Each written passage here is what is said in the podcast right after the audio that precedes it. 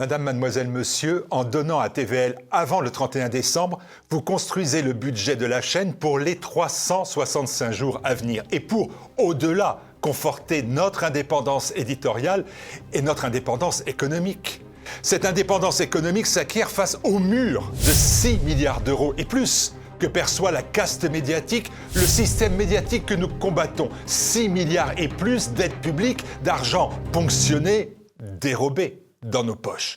Pendant ce temps, vous le savez, pour défendre nos idées, nous ne disposons d'aucune aide ou subvention. TVL avance, avance en se battant continuellement pour trouver ses financements pour sa survie. Tel est le prix à payer pour la liberté. Oui, la liberté a un prix. Si avant le 31 décembre, chacun des 6 millions de téléspectateurs mensuels de la chaîne, chacun des 1 million 100 000 abonnés TVL sur les plateformes vidéo et les réseaux sociaux participe à l'effort en faisant un don, même d'une toute petite somme, le budget est bouclé. TV Liberté est à nouveau plus solide et plus fort. Au moment où je m'adresse à vous, nous sommes loin, très loin de notre objectif de budget pour 2024. Oui, la liberté a un prix, celui de votre engagement concret, celui d'une contribution financière défiscalisée qui vous permette de donner volontairement votre impôt à TVL, qui vous informe, qui vous défend, qui vous représente, qui vous respecte. Il ne reste que quelques jours. Est-ce que nous pouvons compter sur vous?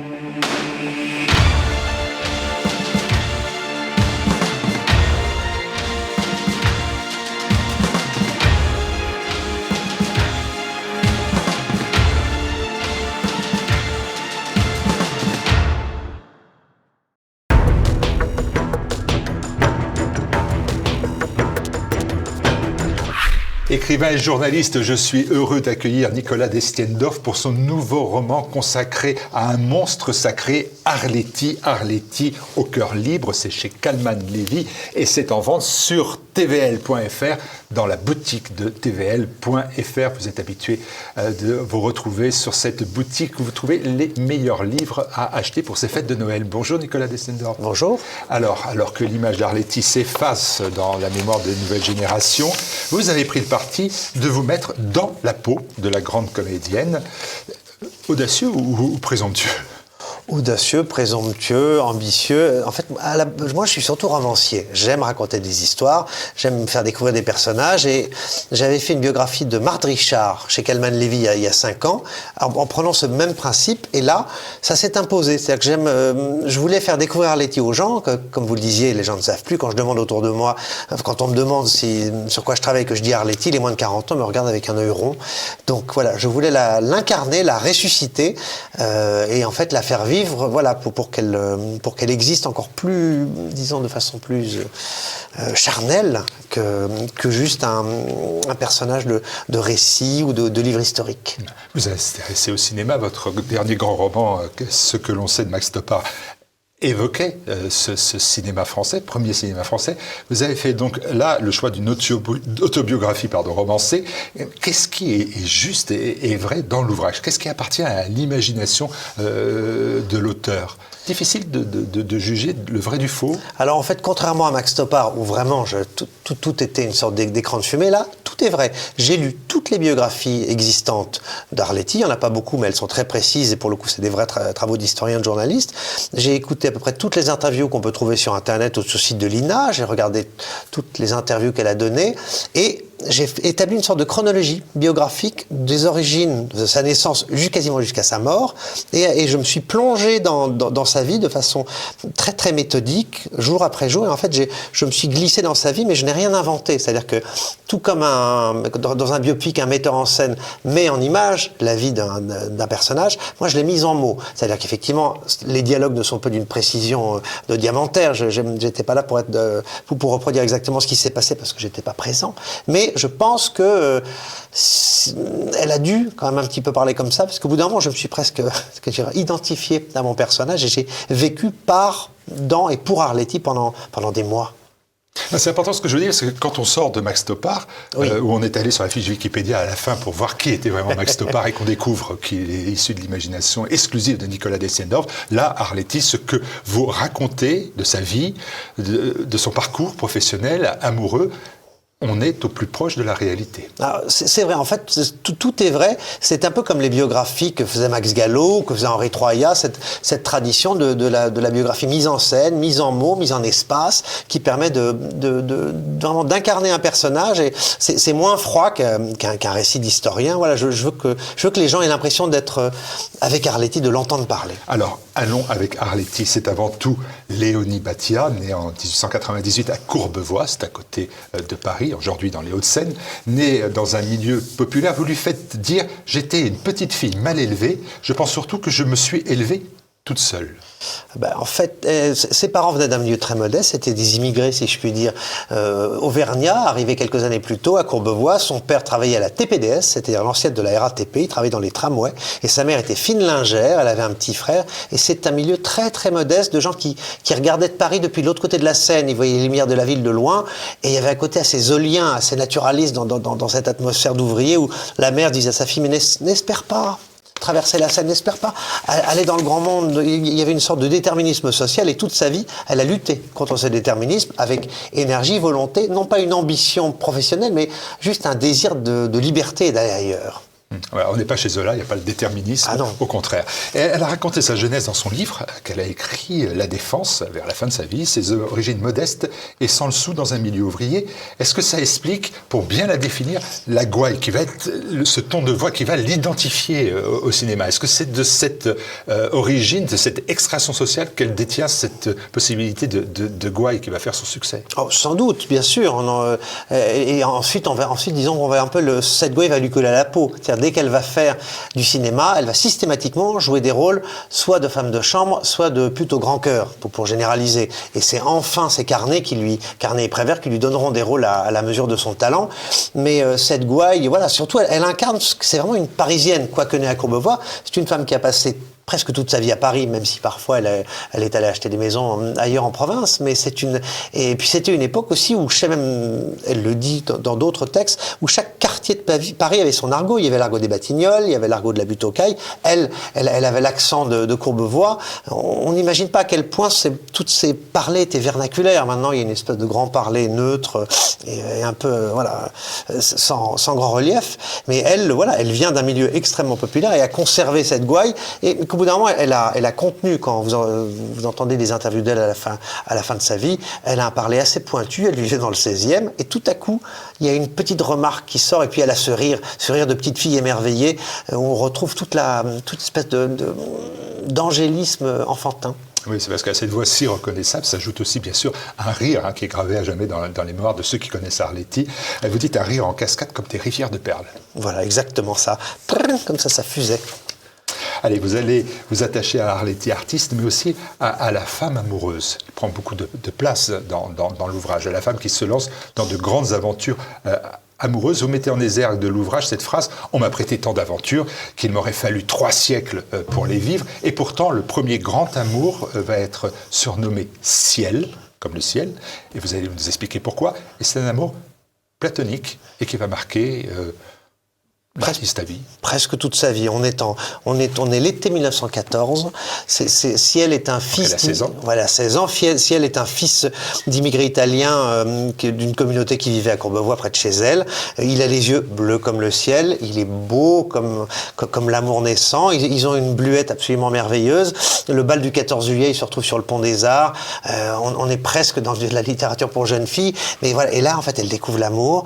Et, euh, et il, évidemment, il, les, premiers jours du mois d'août 14, il est envoyé sur le front de l'Est, enfin il est envoyé voilà, sur le front et il meurt en quelques jours.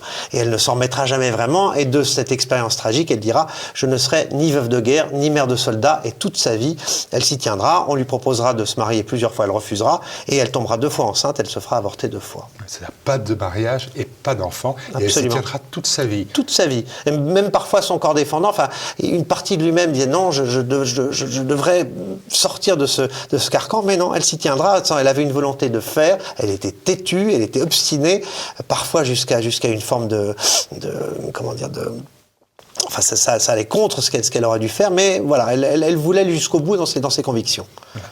Y compris même dans le pas d'enfance, des avortements qu'elle vit d'une manière euh, très, très douloureuse. Ah bah, C'est-à-dire se, faire avorter pendant le tournage des Enfants du Paradis, euh, dans des conditions un petit peu, voilà, dans un pays occupé, euh, alors qu'en plus elle est en train de tourner, qu'elle a des malaises. Voilà, on ne se rend pas compte quand on voit les Enfants du Paradis, mais il y a certaines scènes où, en fait, elle souffrait énormément.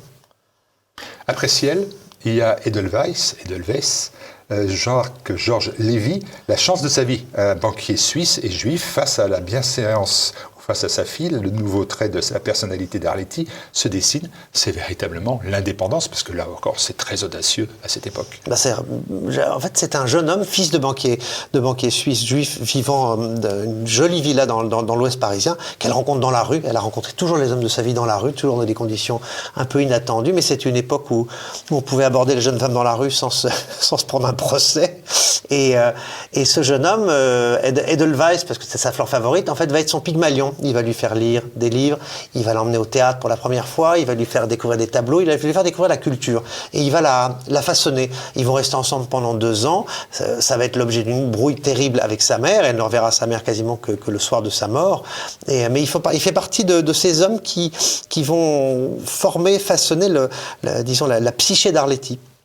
Est-ce que c'est une femme à homme ou est-ce que c'est une femme qui s'attache à des hommes, mais de manière très, très sérieuse, très, euh, très forte, ou est-ce que c'est une femme qui, collectionne les hommes? On même qu'il y a des hommes qui collectionnent les femmes. Non, en fait, elle a besoin d'être amoureuse. C'est une femme passionnée. Elle, est passionnée par, beaucoup plus par les hommes même que par son métier. Elle est arrivée au théâtre un peu par hasard. Euh, comme les gens de sa génération, le cinéma, c'était leur argent de poche. Euh, voilà, limite, elle aura la passion de son métier à partir de la guerre et même après-guerre. Mais, c'est juste qu'elle a besoin d'être dans un état de tension amoureuse. Elle a besoin de, passion, elle a besoin de déferlement, elle a besoin d'être ravagée par, par, la passion pour un homme. Donc, euh, il y a eu beaucoup d'hommes, mais il y a eu quelques hommes importants et quelques femmes aussi, peut-être qu'on en parlera.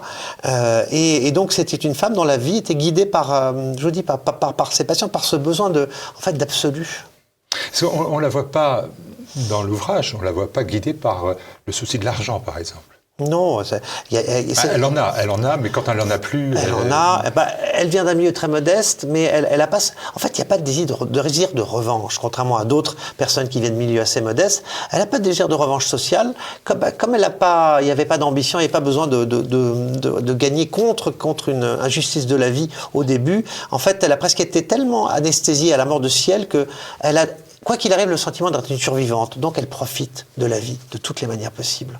Ah, de toutes les manières possibles, il y a toujours cette notion de liberté qui sera vraiment associée à, sa vie. On le retrouve donc dans le choix de ses amours d'hommes, mais aussi de femmes, euh, jusqu'à l'incroyable passion pour Faune. Alors Faune, c'est un homme, c'est Hans, qui est officier de la Wehrmacht, en plein cœur du tout Paris, en plein cœur de l'occupation, une transgression qui aurait pu lui coûter euh, la vie. Vous dites, avec Hans, Arletty est allé trop loin dans son amour. C'est-à-dire que euh, en, 1939-1940, Arletty est au fait de sa célébrité, au fait de sa notoriété, c'est la plus grande star du cinéma français et en fait du cinéma européen parce qu'elle était très populaire en Allemagne, en Italie. Euh, voilà, c'était une, une, actrice extrêmement populaire. Euh, sans être allé en Allemagne. Sans être, sans, être allé en Allemagne pendant la guerre. Elle, a tourné en Allemagne. voilà, elle est tournée en Allemagne avant la guerre, comme tous les comédiens français à peu près. Euh, et à un dîner pendant l'occupation, elle rencontre un beau jeune homme de 10 ans de moins qu'elle, avec des oreilles pointues, ce qui fait qu'elle le surnommera Faune, et lui l'appellera Biche.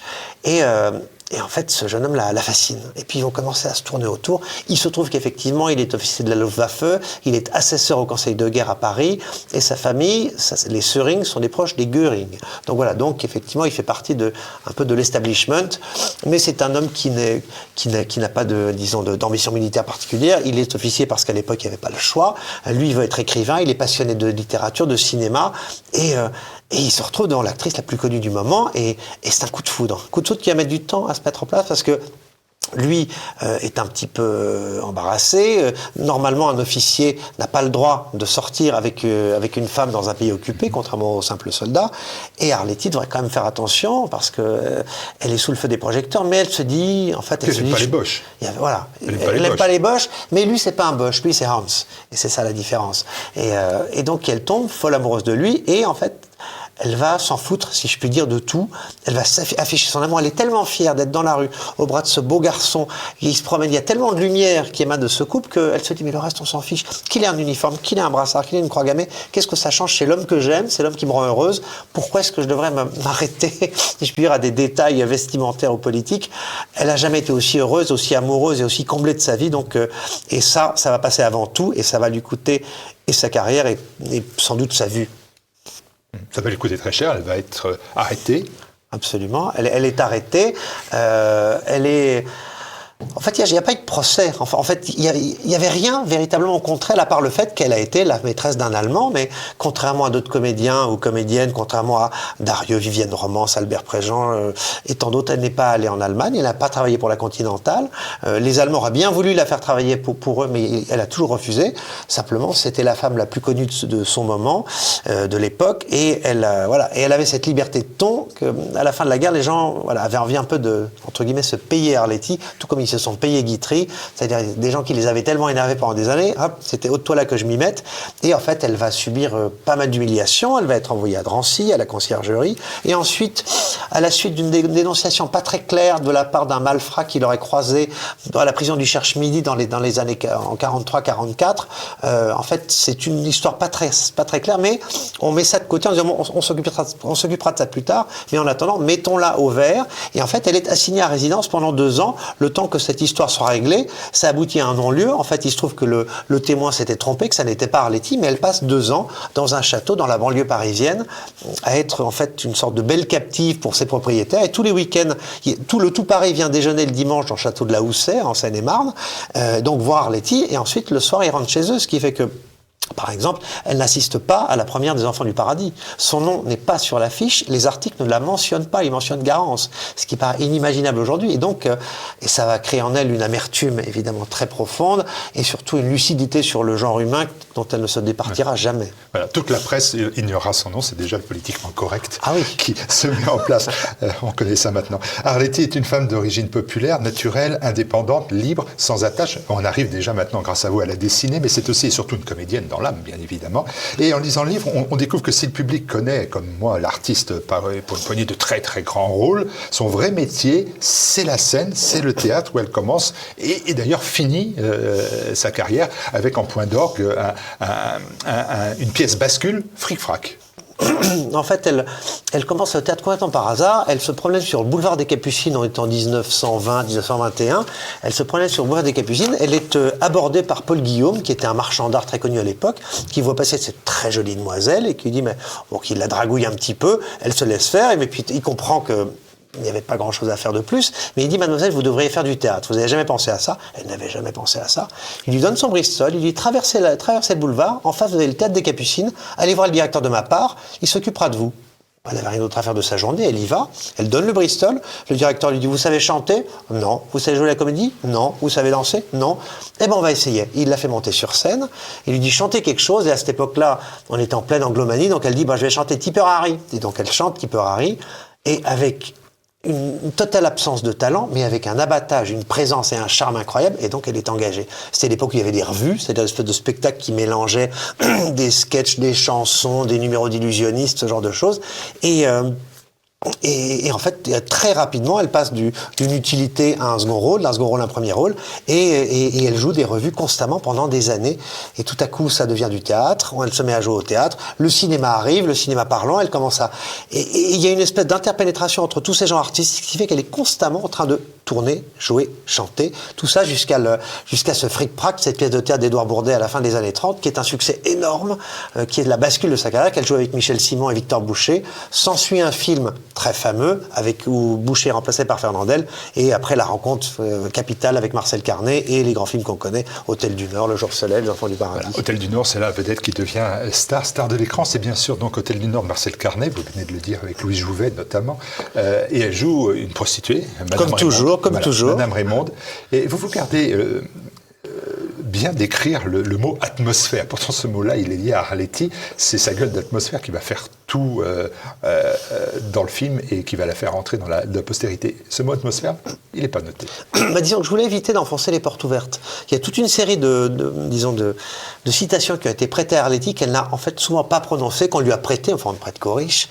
donc je voulais pas, je voulais pas, pas faire une sorte de, d'Arletty euh, caricaturé. Euh, c'est simplement, c'est la petite musique d'Arletty, c'est sa voix. C'était pas la peine d'insister là-dessus. Mais Atmosphère, voilà, c'est, le film qu'elle préférait, Hôtel du Nord. Dialogue de Janson, et non pas dialogue de Prévert d'ailleurs, mmh. parce que le Prévert est aux États-Unis à l'époque. Et ce qui est amusant, c'est que Arletty et Jouvet sont des seconds rôles. Les premiers rôles, c'est Jean-Pierre Aumont et Annabella. Et vous demandez aux gens, personne ne se souvient des deux premiers rôles qui étaient les jeunes premiers. Jean-Pierre Aumont, star de l'époque, puisqu'il avait joué dans La Coda, mais Annabella était une star aux États-Unis aussi. Et le film euh, ne vaut essentiellement que par les scènes merveilleuses d'Arletty et de Jouvet, qui ont demandé dix jours de tournage, alors que le tournage a duré sur des mois. Mais voilà, c'est une. Et c'est aussi une sorte d'acmé de ce qu'était le cinéma français, où les seconds rôles étaient souvent plus. avaient plus de caractère que les premiers rôles. Cherché Annabella, vous avez raison. Euh, Madame Raymond va faire passe à un autre personnage. Euh, Garance, dans Les Enfants du Paradis. Alors là, c'est le chef-d'œuvre absolu du cinéma français. Je pense que vous ne me contredirez pas sur ce point. Euh, tourné dans La Tourmente, avec une Arletty plongée, elle aussi, dans la tourmente. Ah bah, les conditions de tournage et des Enfants du Paradis et avant de, du, de, des Visiteurs du Soir, c'est absolument extravagant d'avoir pu monter des films aussi ambitieux avec autant de personnages pendant l'occupation en ne travaillant pas pour la Continentale. C'est-à-dire qu'ils n'avaient pas les moyens allemands pour, pour tout mettre en place. Et euh, Carnet et Prévert y sont arrivés. Et d'ailleurs, ça c'est, euh, Arletty le disait, on, voit surtout dans, dans, les, dans les carnets de Josette Chambrin, la fille de Pierre Laval, quand parfois il y avait des petits problèmes pendant un tournage, euh, Carnet disait à Arletty, est-ce que tu peux appeler ta copine José, qu'elle appelle papa Papa, c'était Pierre Laval. Et, souvent, les, choses se débloquaient parce que Laval passait un coup de fil trois secondes pour débloquer l'arrivée d'un train ou, un camion qui était bloqué. Et, euh, mais c'est des films qui étaient incroyablement bricolés, qui, étaient euh, voilà, construits avec des bouts de ficelle. Et c'est parfois aussi comme ça que naissent les chefs-d'œuvre. Et comme sont nés tant de chefs-d'œuvre à cette période de complexité euh, à tout point de vue, où tant de choses extraordinaires sont nées de, ces, années de ces années noires. Nicolas Dessendor, vous êtes cinéphile. Comment Comment vous interprétez l'idée qu'on arrive dans Les Enfants du Paradis à, extraire Arletty comme quelque chose un moment magique alors qu'elle est entourée de très grands artistes, euh, que ce soit Baptiste, Frédéric, les, que ce soit Pierre Brasseur, euh, Jean-Louis Barrault et, tant d'autres. Elle, est une parmi les grands artistes et pourtant elle, domine par son éclat. Par son éclat, par le génie de Prévert qui a construit intégralement son scénario autour du personnage de Garance. Parce que pour le coup, c'est un film qui a été intégralement écrit et pensé pour les comédiens qui le jouent le, casting était fait même avant l'écriture. Et Garance, c'est le personnage central, et surtout, c'est le seul personnage imaginaire euh, euh, d'une pléiade de personnages qui ont vraiment existé. Frédéric Lemaître, De Bureau, euh, Laster, ils ont tous existé, sauf, sauf, sauf Garance, qui, qui, incarne en fait l'esprit de Paris, la femme française, la liberté, pour ce film tourné dans des conditions extravagantes, à la Victorine, à Paris, avec un tournage interrompu à cause des débarquements en Méditerranée, et qui miraculeusement, en fait, est le dernier grand film tourné sous l'occupation et le premier grand film de la libération. Un film de plus de trois heures. Absolument. Fait trois heures. un chef-d'œuvre absolu. Vous, vous signez le, ah, terme? Ça fait partie de mes films, de, de, mes, de mes films favoris. Euh, moi, moi, je suis un, si je puis dire, un Renoirien. Donc, moi, je mettrais toujours les films de Renoir au-dessus des films de Carnet. Mais, mais le, euh, le jour se lève, Les visiteurs du soir et, le, et Les enfants du paradis sont des films. Bah, il y a un miracle, quoi. Il y a un miracle. En fait, surtout, c'est le résultat d'une équipe. C'est, les films de Renoir reposent sur Renoir. Là, c'est une équipe, c'est une magie. C'est-à-dire que ils ont jamais. Il y a les lumières. Voilà. Il y a il y, a les décors, il y, a la musique de, Cosma, il y a les décors de Troner. Il y a, c'est le travail d'équipe, c'est la, c'est la symbiose. C'est une, c'est une bande, c'est une bande de copains, c'est une bande qui pourtant est de tous horizons. Euh, Robert Le Vigand devait jouer le personnage, euh, voilà, de, de Jéricho au début. Donc il y, avait des collaborationnistes, des communistes, des juifs. il y avait tout et tout ça s'entendait pour défendre l'art et voilà. Et c'était, c'est, et c'est ce qui fait le miracle de ce film qui tourne entièrement comme, le, comme les, disons, les planètes autour du Soleil, autour de Garance. Euh, l'éternité, Arletty l'a acquise avec un, donc un regard, une réplique qui fait mouche, une voix, une liberté, une gouaille, et, par un talent, bien sûr, extraordinaire. Vous ne parlez pas de la Arletty chanteuse. Pourtant, euh, Elle reste encore dans les mémoires ah aussi bah, pour ça. Elle, elle, chantait bien, mais parce qu'il fallait faire un tri.